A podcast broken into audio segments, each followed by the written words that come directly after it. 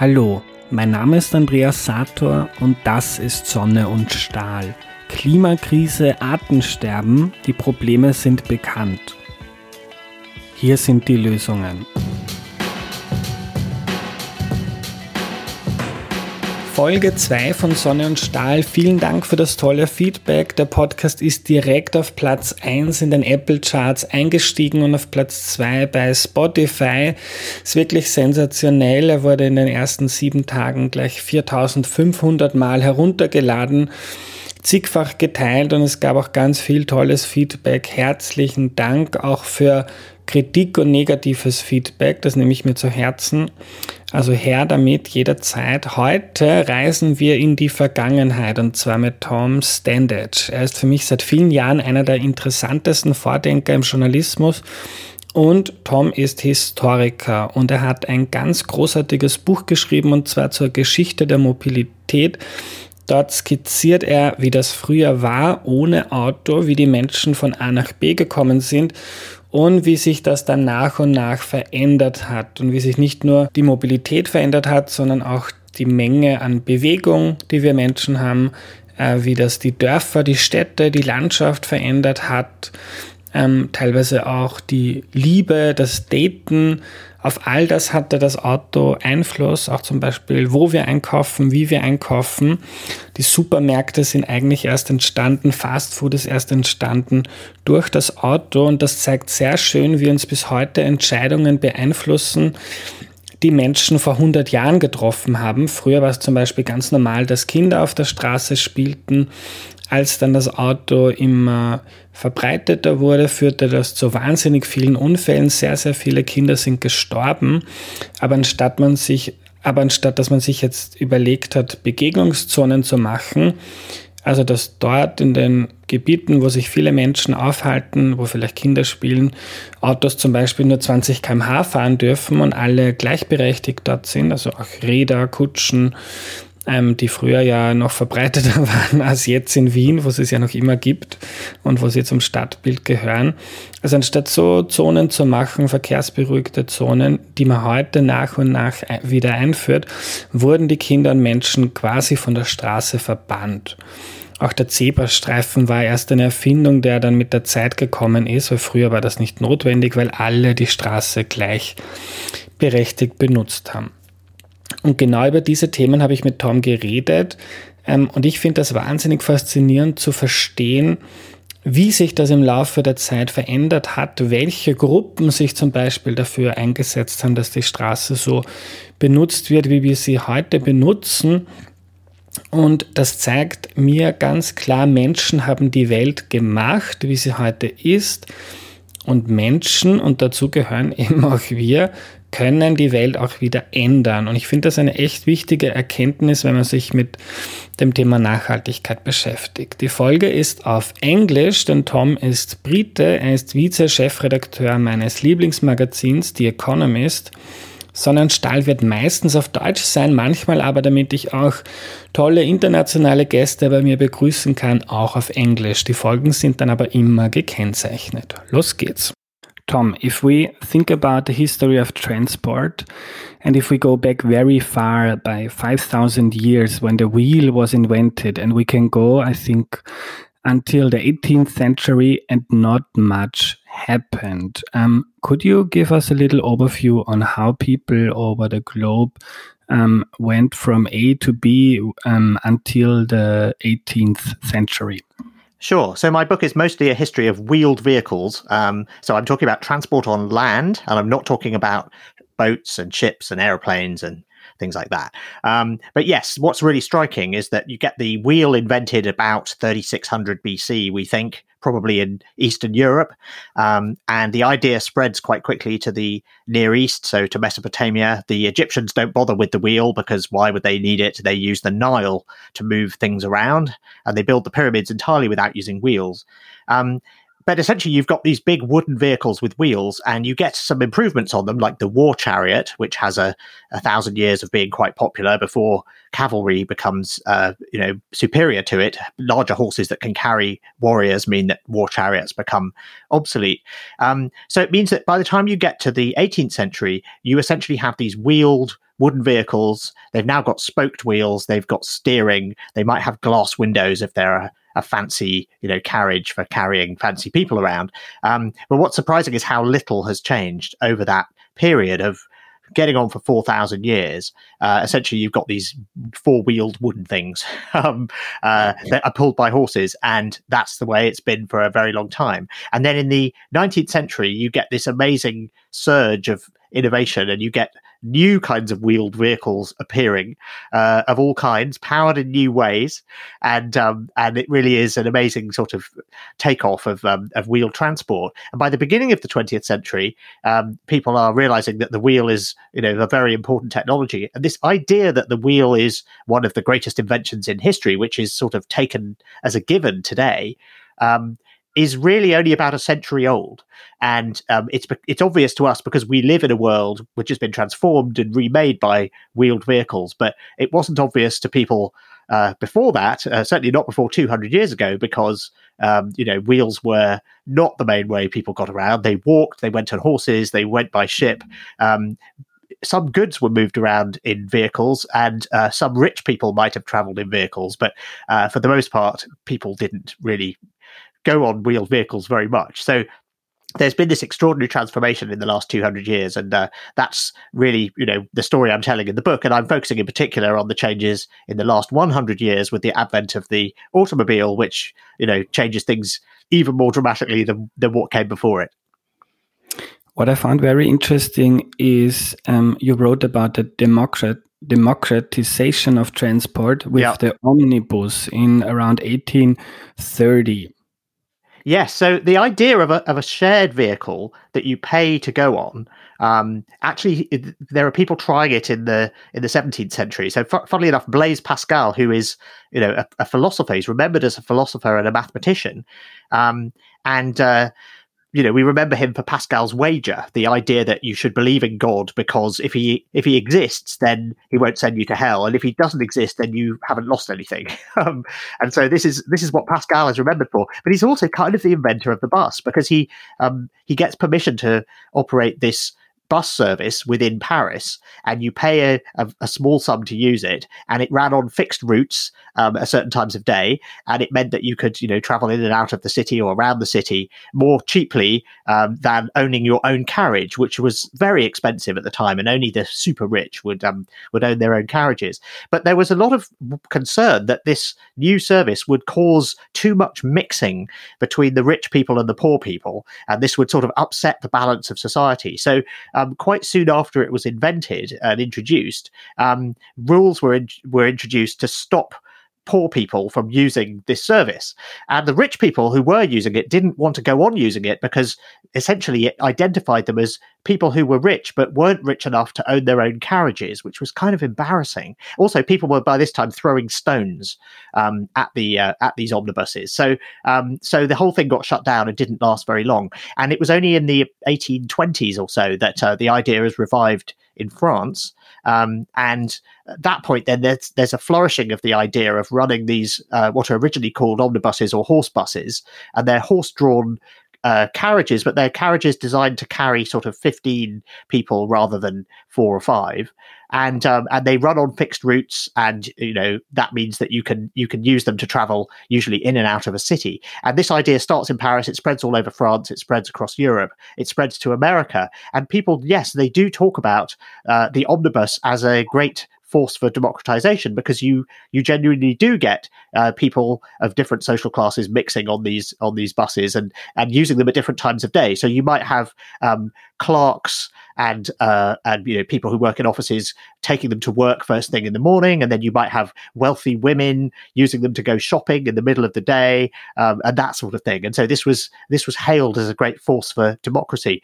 And in fact, in British law, uh, we talk about the um, the sort of standard for a reasonable person, and the shorthand for a, a reasonable person is the man on the Clapham omnibus, and Clapham is a region in South London. Uh, so it's basically kind of the you know the idea is an ordinary person is somebody who who takes the bus in London, and uh, and so that's you know a reflection of this idea that that bus travel was an equalizing force and, and a democratizing force. And also, social change followed. Um, it was basically the first time people could live in a different place from where they work during the day yes, what it does is it makes commuting much cheaper and much more feasible for a larger number of people. So, um, what's really striking is if you can look across history, the size of cities has always been constrained by how quickly you can travel because people, it seems, are prepared to spend about half an hour going from where they live to where they work and half an hour going back again. Um, on average, I mean, some people take a lot longer than that, and some people um, a lot less than that. But that seems to be the average. Um, so when people can walk that, and they walk at about you know four miles an hour, so that gives you a uh, two miles in half an hour, the radius of your city is probably going to be two miles, or it's not going to be any more than that. Um, and this is exactly what we see that uh, the ancient cities, you know, tended to uh, be limited by the size of walking populations. And then as soon as um, horse-drawn carriages come in, as soon as horse buses come in, they can go a lot faster, which means you can get a lot further.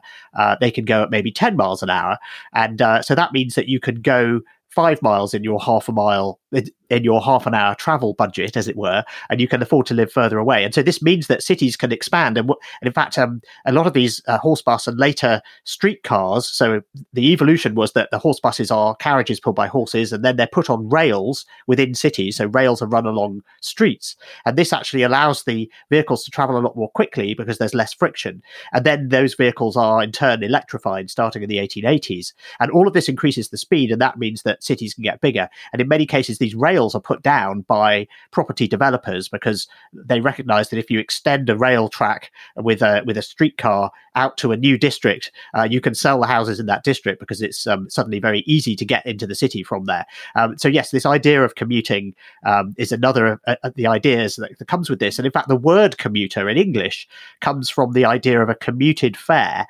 And this was that if you were traveling regularly um, on these uh, vehicles in and out of work, you could get a discounted ticket, and a discount is a reduction or a commutation of the um, of the fare, and that's where people riding on commuted fares, reduced fares, came to be known as commuters.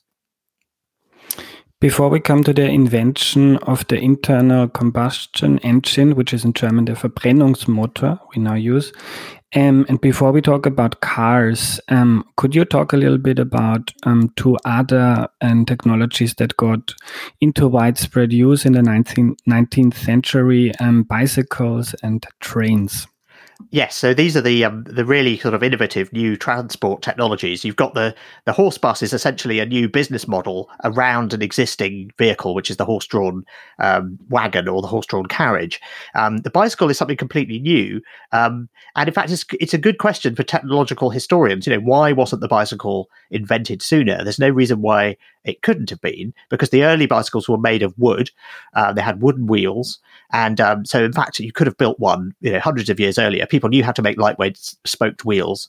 Uh, they didn't have very good brakes, so it's not because they didn't have rubber tires. So it wasn't because um you know we were waiting for those materials to be available. But what seems to have happened is that the uh, the inventor of the of the bicycle uh, was inspired by um, the eruption of Mount Tambora, a big volcano in 1815, and that led to what was called the year without summer. In fact, it was a two year period where the harvests were very badly hit and food prices went up and it became very expensive to own a horse and look after a horse. And um, and a lot of horses died, a lot of people died because there there were crop failures. And um, in the middle of all of this, uh, the inventor of the bicycle, uh, von Drais is called, um, invents this uh, basically wooden horse.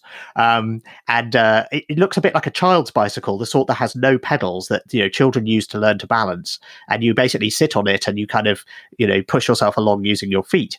Um, and uh, and you know this was a few people started playing with these things, but they were considered quite dangerous. And it was only when people figured out that you could put pedals on them, and then you could use metal wheels and metal spokes, and you could use rubber tires and have proper brakes. And it's not until about the 1880s that the bicycle has evolved into essentially the form it looks like today. And this was a revolutionary vehicle because it was much cheaper to own than a horse, but it gave you the freedom to go wherever you wanted. Um, at you know a faster pace than you could walk but um, you could go to the next village or the next town and this had big social effects because it meant that uh, people could meet a wider range of uh, of people. Uh, it changed the dating market. It was the sort of dating app of its day, um, and it also uh, granted much more freedom to women because it gave them uh, more autonomy to uh, to travel over over wider distances. Um, so it was it was also hailed as a liberating force. And then the other big change you've got in the 19th century is the application of steam power to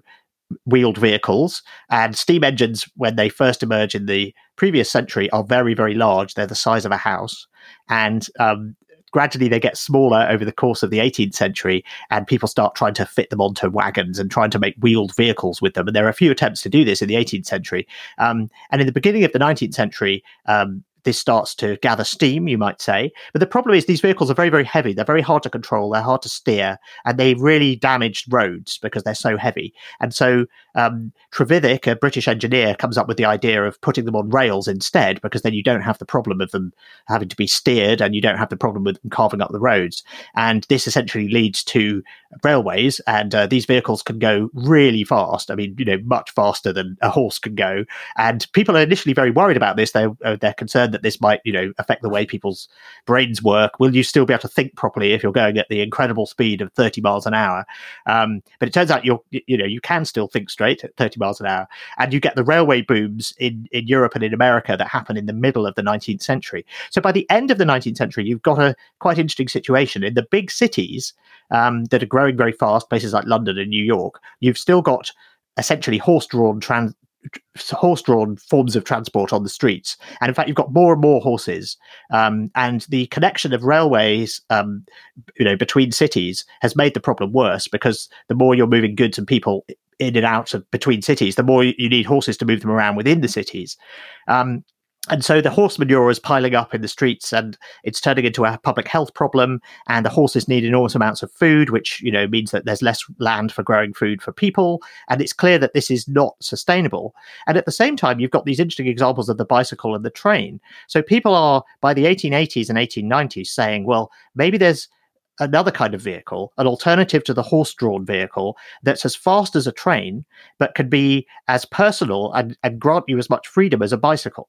And so they're all, you know, that would be the, the ideal vehicle. It could go on any road like a horse, um, but wouldn't produce horse manure and would be really fast. And, uh, and you wouldn't have to, you know, look after it like you look after a horse. You could just leave it in your stable like you can with a bicycle. Um, and of course, that is exactly what the automobile is. And um, once the internal combustion engine has been invented again for um, use in factories to drive things rather than to drive vehicles, but people start applying it to vehicles. Uh, and then in the 1880s, you get the first examples of small internal combustion engines being fitted to bicycles and then uh, larger vehicles. And of course, it's Carl Benz who puts all these pieces together. And in fact, if you look at the first Motorwagen from 1886, it's really, I mean, to modernize it, looks more like a bicycle than a car. It's it's a tricycle, in fact. It's got three wheels. It's got two really big back wheels with the internal combustion engine between them, and then you sit on top of it. Then it's got one wheel at the front where you steer it. But it's made with bicycle parts. It's got bicycle wheels with spokes, and it's got bicycle tires. And um, you know, essentially, he's used bicycle parts to build this thing. But what's different about it is it's a vehicle that instead of applying an internal combustion engine to an existing vehicle, he's built an entirely new kind of vehicle around the engine, um, and that is, you know, the origin of the of the of the automobile, and that's rightly remembered as the first automobile today. Um, Tom, how was the so social reception of the car? Um, who drove it first? And did um, common people celebrate it? Were they excited? Um, did everybody want to own um, his or her car like um, a lot of people do today? Not exactly, no. So the first proper road trip is taken by Bertha Benz, so by um, Carl Benz's wife, and she she basically he's been tinkering with this car. It's like two years later after he's built the first prototype, and she's been involved in the prototyping process and uh, has helped fund it and all this sort of thing. So she's very involved, and he's he's not willing to demonstrate it in public and start trying to sell it because he still thinks it needs more work. And so to show that it's actually ready to be, you know, taken to a wider public, she goes on a road trip. She takes her two teenage sons and she drives across country to see her mother, um, 65 miles away. And you might say, well, how does she fill up the car? Because there aren't any filling stations. But the at the time, the um, the the the petrol, the gasoline is sold in chemist shops as a cleaning fluid. So you can buy it; it's used as a solvent around the house. And so she was able to stop off in uh, in chemist stores and and buy petrol. And in fact, the first place where she does this um, on the route is now remembered as the world's first filling station. But it's really a an apothecary, a, a pharmacy store.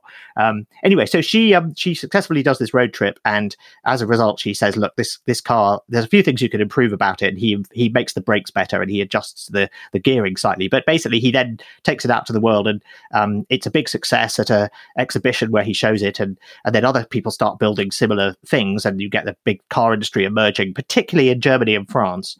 Um, and so by the 1890s, this is something that very wealthy people can afford to buy. Um, in those days, when you bought a car, you needed probably somebody a full-time person to look after it but if you were very wealthy you probably had that already because you had people who would look after your horses. So um, it was a you know a similar situation where uh, your stable hand uh, would become your your mechanic. And also in those days when you bought a car you got a full set of tools with it because you were expected to maintain it yourself. Um, so this is not a hobby for anyone who is you know anything except extremely wealthy. And this is very much a, a plaything of the rich. And th- that's reflected in the way that people reacted to them because rich people then start driving these cars around particularly in the country where they can go nice and fast and they they stir up huge clouds of of dirt and dust because the roads aren't paved and they run over people's chickens and and uh, you know and, and sheep and children sometimes, um, and uh, and there are standoffs between you know people who are who are saying, "Why are you doing this? You're making all this horrible dust and noise and mess in the in what used to be you know much quieter countryside." So there is very much a class divide between the the super rich who can have these these cars and the rest of the, of, of mankind who are being inconvenienced by them. And we see this in the literature of the day. There's the famous um, story in English, "The Wind of the Wind in the Willows," where one of the characters is Mr. Toad, and he is a caricature um, based, in fact, on on William Vanderbilt, um, an American, a rich American who drove cars around and caused all sorts of trouble. He always traveled with a gun in case he got into a fight and there was a crowd of angry people, you know, shouting at him for running someone over or running over a cat or a dog or something. Um, and so, uh, Mr. Toad is based on is based on him, and he's a caricature of how uh, motorists were seen right at the beginning of the 20th century, which were essentially rich, entitled, sort of dangerous vandals of the environment. Um, what I what I found particularly interesting is that um, within this generation, um, a public debate um, was held, or maybe a debate among journalists, politicians, welfare people, the industry, on how um, we should use our cities, streets, and and public spaces. So, you described that in the first decade of the 20th century, um, a lot of streets looked like shared spaces that we now know. For example, in Vienna, there's Mariahilfer Straße, where bikes, cars, and pedestrians um, can um, all just use the same speed. They have to um, check each um, check on each other. They have to look into each other's eyes to yeah. know um, who has to go where. So streets in the 19th, in the first decade of the 20th century, um, were a bit like that: horses, cars, bicycles, um, children playing on the street. Yes, absolutely. We have film of it, and if you look on YouTube, you can see you can see film taken at the beginning of the 20th century, and you've got some cars there, but they're mixed in with all sorts of other vehicles, um, horse-drawn vehicles, pedestrians, uh, cyclists, and they are all moving much more slowly, and um, and sort of you know it is a shared space, and um, that's how things began. And of course, the streets had been shared spaces used for all sorts of things for the whole of history. And um, you know, they were they're used marketplaces and and uh, you know the idea that the streets belong to wheeled vehicles is is not the way uh, things not the way people think until the 1920s what what happens is that cars become start to become much cheaper with the introduction of mass production the model t ford and then the method for making the model t ford which is adopted by other companies. And cars are they become affordable by members of the middle classes. And um and so this starts to change the perception that um instead of cars just being driven by bad rich people um who are having a good time at everyone else's expense um you start to get a lobby of people who are saying, no, we need to actually uh, make it easier for people to drive their cars, and everyone else needs to get out of the way. And so um, the result was this very successful campaign in the 1920s by the motor industry to persuade everybody that roads belong to cars and that anyone else who's in the road shouldn't be there. And if they are hit by a car, it's their fault. And the way to avoid being hit by a car, the way to reduce accidents is to let the car drivers go as fast as they like, but to educate everybody else of the danger of cars and that they need to stay out of the way. So, in other words, it's um, it's putting all of the responsibility on everybody else, not on the drivers, not on the cars, not on the car makers. Um, and this was an extraordinarily successful campaign, as we can see, because in in certainly in Western Europe and America, you know, the default is now that you expect um, streets, you know, you think of them as places where cars go, and standing in the middle of the street is a is a dangerous thing to do. And what's really good about um, the recent experiments that we've seen in many cities um, with shared spaces is that's a deliberate attempt to turn the clock back and say, hang on a minute, this is silly. We've gone too far. We've given all this space in our cities to cars. About half the surface area of most cities is roads or parking. Um, and so, in other words, places where only cars can go, and it's a waste of space, and it's uh, you know leads to more noise and more pollution and more accidents and a less um, pleasant quality of life. And so, it's been really interesting to see not just the shared spaces experiments, but the experiments that have been taking place during the pandemic with um, you know, different forms of street layout, pedestrianizing areas, more bike lanes, allowing restaurants to go out onto the street and have tables, all this sort of thing. Um, it's really been uh, wonderful because it has, for the first time, um, pushed back the tide of the car. And, you know, essentially the lesson we learned in the 20th century was no matter how much space you give the car by giving it, you know, more street space, by building new roads and so on, it will always ask for more because once people see an empty road, they want to drive a car on it. And, um, and so given that you can never satisfy the demand for enough space for cars, um, you have to stop somewhere. And uh, maybe we don't need to stop where we are now. Maybe we can you know turn things back a bit. So yes you get these wonderful experiments. You also get places like helsinki and oslo where um, you know you can drive a car into the center but everybody will look at you like you're very strange and you shouldn't be there. You won't be able to park it.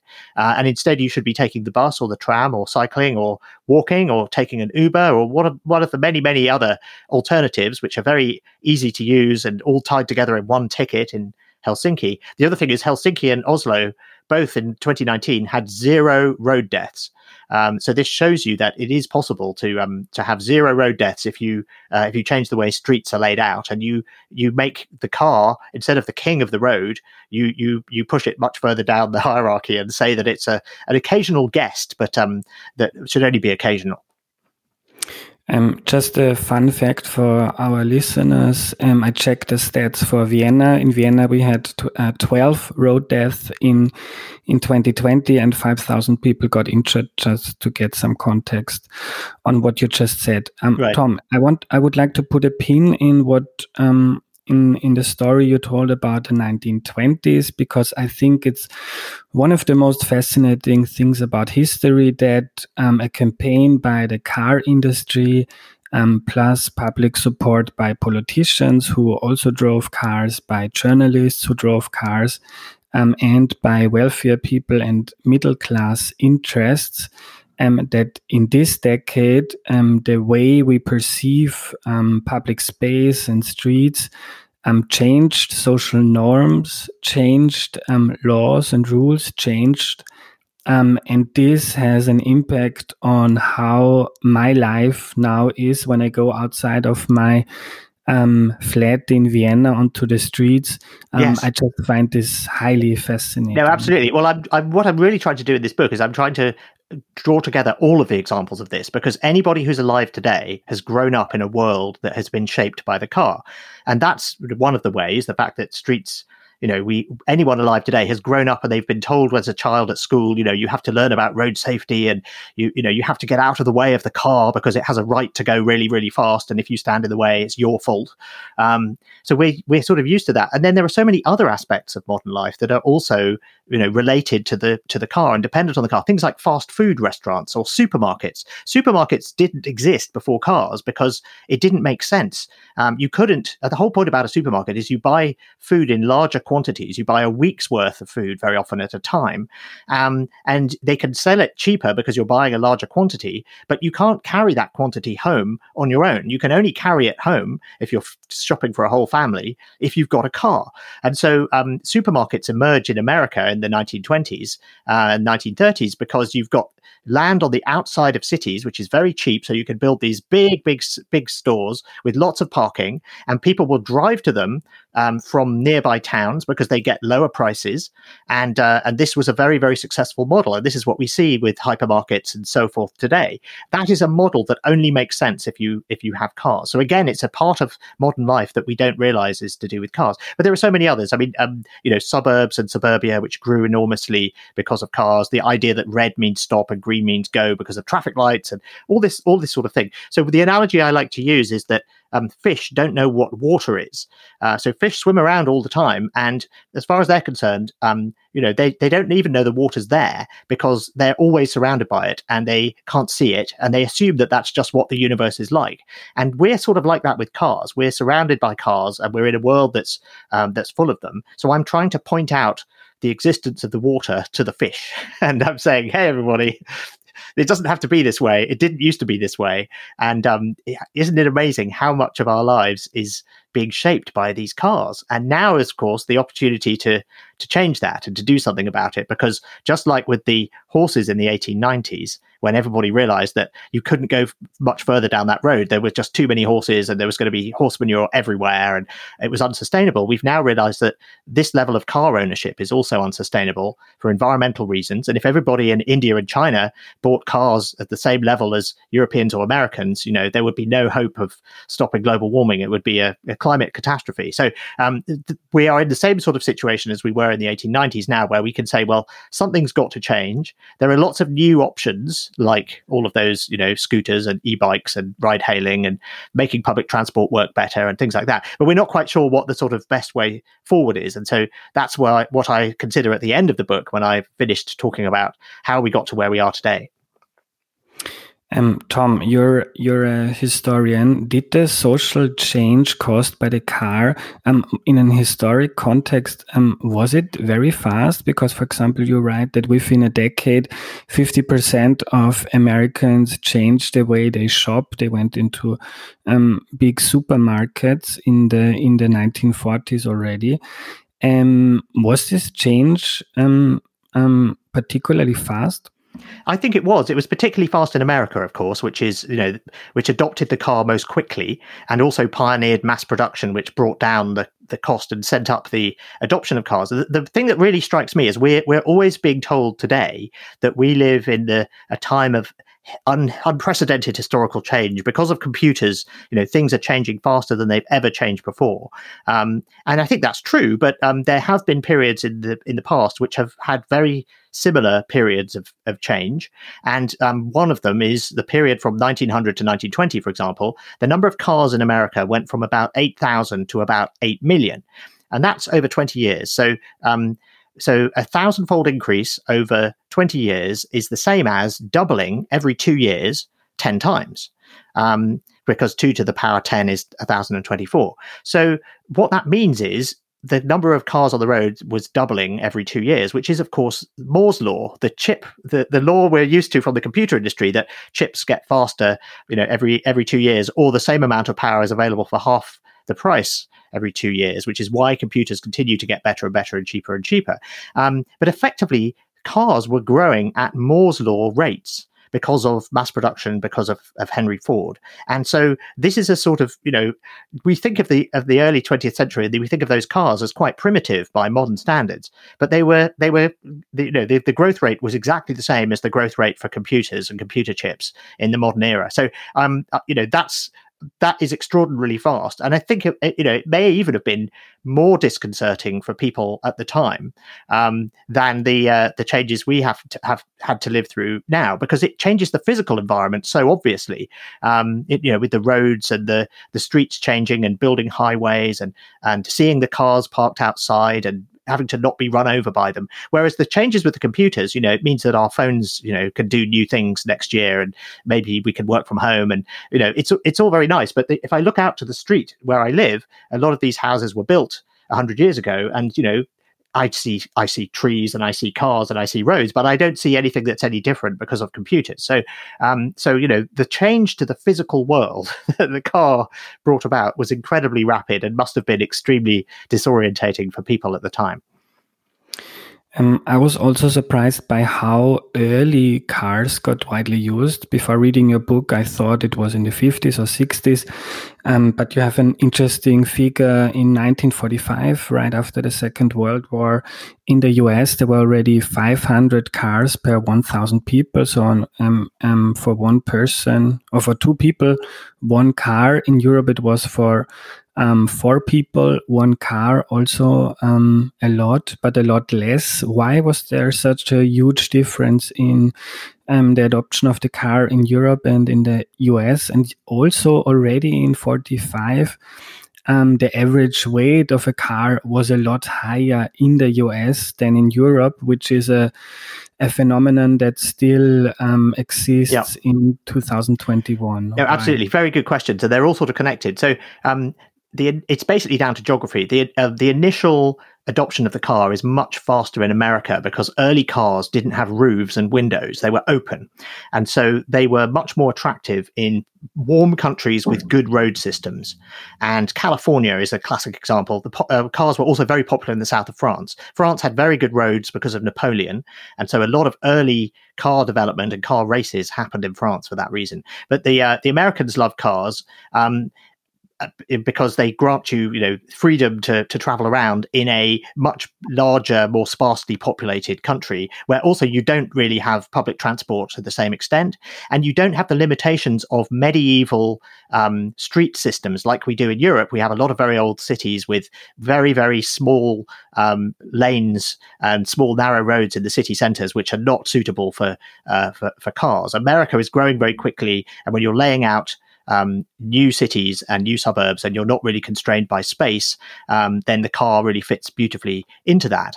Um, so, the car, you know, takes off um, very, very early and very, very quickly um, in America. And then the other thing that happens is that America is the largest producer of oil in the world for the first half of the 20th century.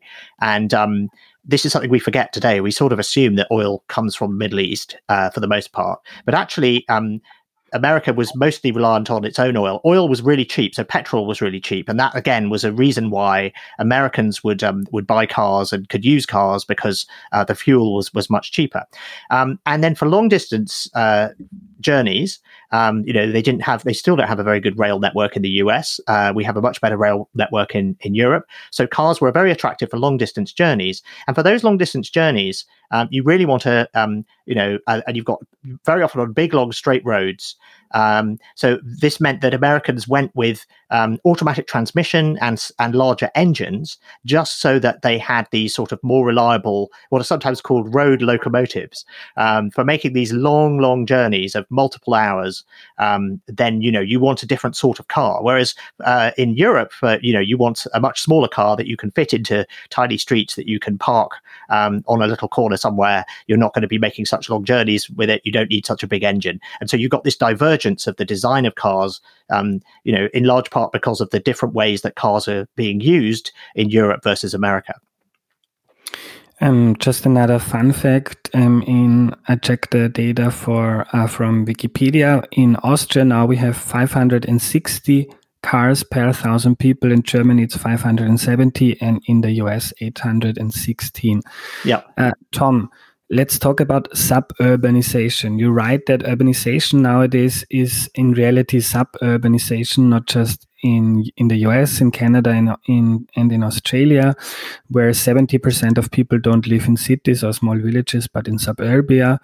And also in China and in India, you see um, suburbia growing and growing. And um, with suburbia, um, comes a car dependent lifestyle. You write that in many in many suburbs in the US, you don't even have sidewalks, so you can just use a car to come from to go from A to B.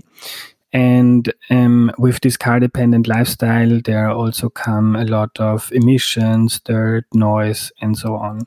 Um, why? Why in in in in Austria, we talk a lot about how we can make our cities and our villages more dense, how people can should build their new houses within the city and not in suburbia. Um, it's very hard to do that. And, and you write that from an environmental perspective, maybe we should just accept that suburbia is a lifestyle a lot of people want. They feel um, they they like it when they have their garden, and their house, their their their car, and we should just try to make it more environmentally friendly. Yes, it's quite tricky because um, uh, you know a denser uh, style of living is much more environmentally friendly. If you've got a smaller house, it's easier to heat. Um, you know the carbon footprint of a of a big of a big American house is much larger, and of course, if you've got people living closer together, higher density makes public transport much more viable um, because essentially you're sharing the infrastructure between lots of people, uh, whereas very very dense uh, whereas a very, very um, sparsely populated suburb, it doesn't make sense to build a, a, light railway system or something like that because there are so few people who might use each stop. Um, so you do have this, you do have this problem. Again, it's sort of um, in large part down to geography. There was more space in America, and also the planning rules were set up in such a way that um, that encouraged an explosion of um, suburbanization um, after the Second World War, in particular. And so um, we we see it most obviously in the United States. We we have versions of it in Europe as well. We do have you know we do have suburbs around our big cities, but the um, the planning rules tend to be a bit um, tighter, and we also have much higher levels of investment in public transport. Um, and generally, it's you know more expensive to own a car. There's more tax on petrol and so on. So that does sort of push people um, where possible, not to use cars quite as much as Americans do. Um, so, and then Americans, you know, not only use cars, they have much bigger cars that use a lot more, more fuel. Um, so, yeah, it is a, it is, you know, suburbanization is happening everywhere. 56% of people in the world now live in cities, and for the most part, they live in suburbs of cities, not in the in the in the sort of dense urban core. Um, and you know we know that the fraction of people living in cities is going to go up. Um, but when people have the chance to have more space and to uh, to live in a suburb, they take it, and so we see suburbs appearing in you know around uh, around cities in, in India and China where where wealthy people can afford to have bigger uh, bigger places and more space. I think the one of the big questions now is whether um, because you know the assumption before was that if you lived in a suburb you had to drive in and out um, to work. Uh, with your car, you weren't going to be able to use public transport. And um, so the you know the idea of the the suburb and the commuter suburb um, they're sort of synonymous. But uh, but if people are going to be working from home more of the time, which looks like it is the case, uh, then that does mean that um, you know the suburban lifestyle becomes even more attractive because the commuting part is the bit everybody hates. That's the price you pay for having a bit more space and living in a suburb. And um, and so um, I think actually you know the the appeal of uh, of suburban living uh, is is likely to go up, and we've seen this in in statistics from cities around the world that people are moving out to suburbs or to smaller cities, or in some cases to the countryside, um, where they can because they you know no longer need to be close to an office. Um, so that that makes um, you know the prospect of uh, that makes suburbs you know more popular possibly but it means that the environmental impact of people living in suburbs uh, should go down a bit because there'll be less there'll be less commuting um, but it's very very hard to it's very very hard to balance to know which how that's going to shake out um, yeah, it's one of these many things where the pandemic has, has sort of made things worse in some ways and better in others. And if people use their cars in suburbs, um, maybe in the future they can use electric cars um, with um, electricity from renewables, and this could also reduce their um, environmental footprint by um, quite a lot. Yes, obviously, um, you know, we've got rules coming in uh, pushing people towards electric cars, and the transition's happening very quickly. Um, in Britain and Germany, we've gone from half a percent of new cars being electric to 10% in the past year, uh, which is amazing. And I think it's up to 90% in Norway now. So, um, yes, clearly that's happening. I think we need to um, avoid the assumption that it's just a question of you know we'll we'll just switch our cars out for electric cars and everything will go on the, the way it was before. Um, I think that's what people thought with horseless carriages as as cars were first known. That if you just took the horse away, everything else would be the same. Um, if, of course, cars turned out to be these completely different things, and I think electric cars, you know, they offer a lot of potential to do um, to do other things. They're they're very very they're smart. You can use them as grid storage. Uh, you can share them much more easily because they're connected to the internet. They may be able to drive themselves at some point in the future. Um, so what I'm hoping is that rather than just sort of um, switching from petrol based cars and diesel based cars to electric cars, uh, that this is actually a bigger inflection and a bigger change where we say, hang on a minute, do we need to have cars in quite the numbers that we have them now? And for more and more people living in cities, um, owning a car is becoming more expensive, more inconvenient, and the alternatives to owning a car are becoming cheaper and more convenient because you can basically stitch together all of the other ways of traveling um, using your phone. So it can tell you when the next bus is coming or the next train. It can get you a ride from a car or let you hire a bike or a scooter um, and so on. And there are going to be other things coming in the future, like you know self-driving cars and flying cars and who knows. So I think we should be we should be thinking about moving from a car dependent view of things to this more flexible uh, model that I call the Internet of Motion, where we weave together all of these different kinds of transport using our smartphones, and um, and that means that you know not so many people need to have cars. Some people still need to have cars, and there'll be electric cars. But um, but I think we're seeing more and more young people in cities um, doing without cars, learning to drive later, or not learning to drive at all, and that's a reflection of the fact that um, car ownership is a hassle increasingly, and the alternatives to car ownership are increasingly attractive.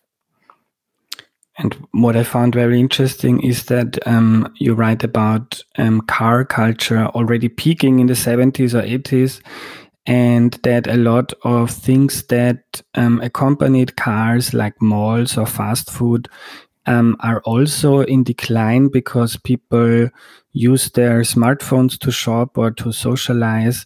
And already also in the US the miles driven per people who have um, who are in the who are in the age that they could drive um, already peaked uh, 17 years ago. So yes, exactly. You could make a you could make a case that we are in a you know we have passed the peak car um, point, and um, absolutely those are those are all sort of uh, pieces of evidence that I use. Um, yeah, the most striking one is that even in America, although the number of miles being driven per year is still going up, um, the number of it's it's growing more slowly than the number of people and the number of vehicles. So on average, each person and each vehicle is being dri- driven fewer miles each year, and that peaked in 2004 in America and in the 1990s in Western Europe. So, um, so you know, people are driving less. Um, than they used to. And this reflects the fact that cars are less convenient. And yes, the smartphone, I think, is, you know, if there's anything that comes after the car, if there's a single technology that replaces the car, it's actually the smartphone because it grants you the freedom to socialize, the freedom to shop, the freedom to travel because it can connect you to all of these different means of um, transport that the car once offered you. Um, and of course, it can offer you many of those things without having to leave the house at all. You can socialize with your friends, and you can order food, and you can um, you can shop for things just sitting on your sofa. So, um, so I think it's the the smartphone is the uh, is the sort of the key technology. The other thing we see is that the smartphone is the key technology that people sort of use as a form of social signaling now. So it used to be that you know you are what you drive, and what sort of car do you have, and how have you painted it, and have you dropped the suspension, and you know what have you how have you customized it, and now now it's your smartphone that gives you that kind of um, self-expression. You know, do you have a, an iPhone or do you have a um, a Samsung, and what color case do you have, and how have you how, what how have you set up the home screen and the ringtone, and of course, most importantly, how do you express yourself using the camera and posting on social media and so on. So these are all things that cars used to you know people used to use cars. They were a medium of of social exchange and self-expression and now smartphones really fill that space instead um, there's this view of economic development that um, as countries and people in them get richer, they also want to adopt a Western lifestyle, which means until now for many people to to have their own car. I found it very interesting that you quote um, a figure from China that 60% of Chinese people say that a car is not a status symbol for them. So it might be that China um, who also has um, a service called Didi, which is um, working like Uber, which is already um, having 30 million rides a day. Um, so it might be possible that China doesn't just adopt um, this car dependency that other countries. Um, no, exactly. I think I think China is the is the really interesting case because it's you know it's getting richer very very quickly, um, and it seems to be skipping the stage of mass car ownership. And this is because you know Chinese cities are extremely dense, um, and uh, owning a car is extremely difficult and extremely expensive. You have to actually buy a permit to own a car in many cities, and then you have to buy the car itself, and then you've got to find somewhere to park it. And meanwhile, you've got Didi, which is this um, you know, the Chinese version of Uber, which is uh, it's much much bigger. I mean, it's bigger in China than Uber is in the rest of the world put together in terms of the number of rides. Um, so and then you've got all sorts of other innovations. I mean, dockless bike rental was a Chinese invention. Um, and so, in the same way that there are sort of lots of business models and ideas like fast food and going to the mall um, that we associate with, with American teenagers from the 1940s and 1950s, um, it's what Chinese teenagers are doing with their, and young people are doing with their smartphones now that is really making the weather for the rest of the world. The most famous example is TikTok, but actually, a lot of these other business models um, you know, are being basically pioneered by this enormous group of people in China who are prepared to try new technological uh, behaviors and lifestyles. Um, so, yeah, as part of all of that, they do seem to be rejecting car ownership as something that's too expensive and too inconvenient. And uh, I think that's a very good sign. Um, it, you know, it shows that uh, you can have a, a country that gets rich and, and prospers without having to use cars to do it. Um, and of course, it's very, very good for the environment that um, we're not going to see American or even European levels of car ownership in China by all accounts. Tom, before we um, come to an end, I'd like to cover one more thing. Um, we talked a lot about the history um, of mobility. Uh, let's talk a bit about um, uh, a far future, um, self-driving vehicles have been in the news for quite some time now. Big companies like General Motor or Tesla had big announcements on when we will see self-driving or autonomous vehicles on the street. Until now, um, I haven't seen any of them. Um, what's the problem um, in the development of autonomous vehicles? The problem is that we're expecting to just drop them onto the roads and um, have them sort of get along with other road users. Um, and that's very difficult because roads are very complicated um, and unpredictable environments. And so uh, we see that, uh, uh, that autonomous cars have made the most progress in places like um, Phoenix, Arizona, where the road system is a very simple grid. Uh, it's always sunny, it never snows, and there are hardly any pedestrians. Um, and those conditions are you know about as favorable as you can get and there is this small um, auto taxi, robo taxi service being operated by Waymo there. Um, most street environments are much more complicated than that. And the difficulty is that you can build an autonomous car that can cope with what you know what's going on on the roads maybe 95% of the time. But the last 5% is really really difficult to do safely. Um, you know there are just all, all sorts of unusual things that can happen. And these cars don't have any common sense. They're trained using lots and lots of examples from uh, from machine learning. Um, but they just you know they just don't know how to handle um, uh, situations, and so they're not safe uh, yet. They're not safe enough to deploy in large numbers. Um, I think what's most likely to happen is that uh, probably in China, um, the authorities will decide that they want to clear parts of cities for use by autonomous vehicles only. They will ban pedestrians, uh, or at least you know have separate walkways for them. They will ban non-autonomous vehicles, and they will add infrastructure to the roadways to make life easier for the vehicles, so that they've got more sensors and they've got more information. And under those circumstances, I think you could deploy um, autonomous vehicles in large numbers. So I expect to see it happen in China first. I think the first you know place where we'll see a, a city with large numbers of people using robo taxis is likely to be in China, um, and then I think it will take longer in in other parts of the world. Um, it's really in these controlled environments that um, you can make them work today. Uh, the problem is that all of the car companies are trying to make them work in just like any environment. And that's just really really difficult. I mean you, you know human drivers can't can't cope in, in a lot of these situations. So uh, so it's not possible for cars to either. And so um, it's a it's a very very difficult engineering challenge. And uh, you know when the challenge is too difficult one of the things you can do is is cheat and make the make change the rules, make it a bit easier. So I think we're going to see that happening in China, and it will be interesting to see what effect that has and other parts of the world. You might see, for example, European city centres do the same thing and say, we are going to clear this area and it's going to be autonomous cars only, and they're going to be going at low speeds, and we're going to map the roads very, very carefully. And under those circumstances, you can make them work. But if engineers find out how to make them work in normal traffic, it could be a quite revolutionary technology, right? Because not just on the the way how we um, go from A to B it changes a lot more. Comf- it gets a lot more comfortable, but also it could speed up um, the reduction of our car dependency because it would be a lot cheaper to just rent and um, it, it could exactly so it, it's the difficulty is this you know there a lot of claims were made about the automobile 100 years ago that it was going to get rid of congestion and and get rid of pollution and, and reduce accidents. And that's exactly the same claims are being made about autonomous cars today. Yes in theory if you could make them work then um, because we all use our cars if we have one only 4% of the time um, you could have a much smaller fleet of cars and you could call, call one when you need it and then you don't need to have these cars sitting around mostly not being used for example. Um, however uh, there are also dangers in the other direction that if it's much easier to call a car and if you can read and work and sleep while you're traveling then you might actually want to use it more um, and so uh, you might end up with more cars on the road and more travel and, and people choosing to go by uh, autonomous car instead of by train or by bicycle because they can get other things done instead of driving.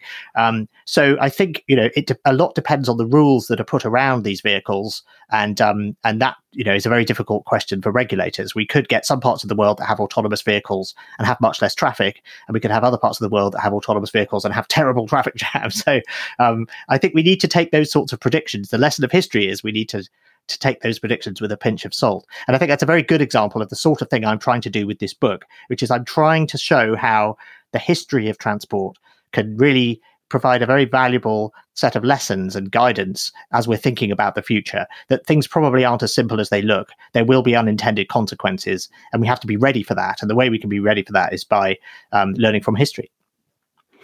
Um, last question. One other lesson from history that you write about is that monoculture is bad, that the change from horses to cars had a lot of unintended consequences on our cities, on our health, um, on the way we eat and, and so on and um, you plead that it's not maybe not a good idea to just change cars into electric cars or into um, self-driving cars but we should um, aim for flexibility and a lot of different ways of transport. Yes, exactly. So this is my Internet of Motion idea again, and the idea that we should have a sort of fabric of different sorts of transport, public transport, and then these new sorts of micromobility transport, scooters and e-bikes, and and yes, maybe autonomous cars and ride-hailing and all this sort of stuff. And we, if we can stitch them all together and stitch together different systems in different cities and different different settings, um, that's a much more flexible way of thinking about transport. And then we're much less likely to have our cities and our way of life bent out of shape by one particular technology. Uh, so that's the other big lesson I have from history, which is you know we should uh, we should switch to a more diversified form of uh, of, of public uh, well a more diversified transport fabric, um, particularly in our cities. Tom, thank you so much for your time. Thank you. So, Seid ihr klüger? Ich auf jeden Fall. Ganz spannend fand ich, wie Tom beschrieben hat, warum er Geschichte super findet. Denn jede und jeder, der heute aufwächst, lernt in der Schule, wie man sich auf einer Straße zu verhalten hat, wie man da sicher ist. Das wird dann normal für uns und wer sich anders verhält, ist dann ein Regelbrecher oder komisch. Und so haben vor 110 Jahren einflussreiche Menschen, Verbände, Organisationen damit begonnen, neu zu definieren, wie die Straße zu benutzen ist und vor allem, wem sie gehört und wem nicht. Und das wird jetzt von Generation über Generation über soziale Normen, über Erziehung, Schule, aber natürlich auch über Gesetze weitergegeben. Und das führt dann dazu, dass mich zum Beispiel in Wien so oft die Autos anhuppen auf dem Fahrrad, weil sie eigentlich der Meinung sind, dass ich hier ähm, auf ihrer Straße mit meinem Rad nichts verloren habe, weil die Straße gehört ja eigentlich dem Auto. Und im Prinzip kann man auch da fast keinen Vorwurf machen, wenn das im Laufe der Zeit immer so mitgegeben wird. Ganz anders ist das zum Beispiel in Freiburg, wo ich gerade sitze, während ich diese Worte aufnehme. Ich bin gerade auf Recherchereise und schaue mir Städte an, die nachhaltige Mobilität einfacher machen. Ich war schon in Lustenau ähm, bin jetzt in Freiburg, dann geht es nach Köln, nach Münster und nach Berlin. Und darum wird es dann in der Folge 5 dieser Staffel gehen. Nächste Woche geht es um das Thema E-Mobilität. Das haben wir ja in der ersten Folge und auch heute gelernt. Für nachhaltige Mobilität sind zwei Schritte zentral. Erstens Verkehr reduzieren, Pkw-Verkehr reduzieren und Straßen und Dörfer und Städte wieder anders nutzen und zweitens so schnell wie möglich auf E-Mobilität umsteigen. Ich freue mich, wenn ihr wieder dabei seid. Ähm, bis dahin eine gute Zeit, euer Andreas.